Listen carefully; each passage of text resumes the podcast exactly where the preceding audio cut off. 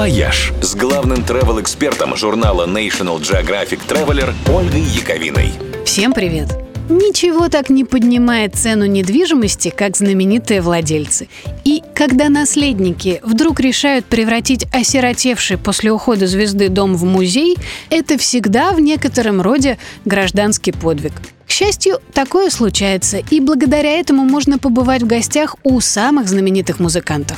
Так, крутейшим музеем стало, например, поместье Элвиса Пресли Грейсленд в Мемфисе.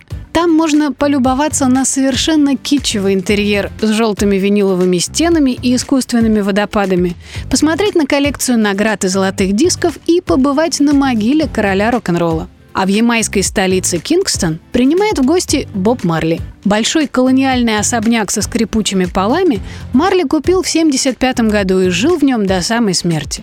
В экспозиции музея представлены его вещи, знаменитая гитара в форме звезды, сценические костюмы и фотографии, а в открытом детьми-музыкантам магазинчике можно прикупить мед Бобс Хани. Его делают пчелы, живущие в здешнем саду. А несколько лет назад к списку выдающихся домов музеев добавилось поместье Пейсли Парк, принадлежавшее принцу, которому в это воскресенье могло бы исполниться 62 года. При жизни владельца огромный особняк в Миннесоте, названный в честь знаменитой песни, изнутри не видел никто, кроме друзей хозяина, ну, не считая его изображения на обложке альбома Artificial Age. Теперь по нему можно гулять, а еще побывать на киносеансе в собственном кинотеатре и на вечеринке в собственном клубе принца. И в очередной раз подумать, как не просто быть звездой. Даже дом приходится обставлять с мыслью о том, что когда-нибудь все пятнышки на обоях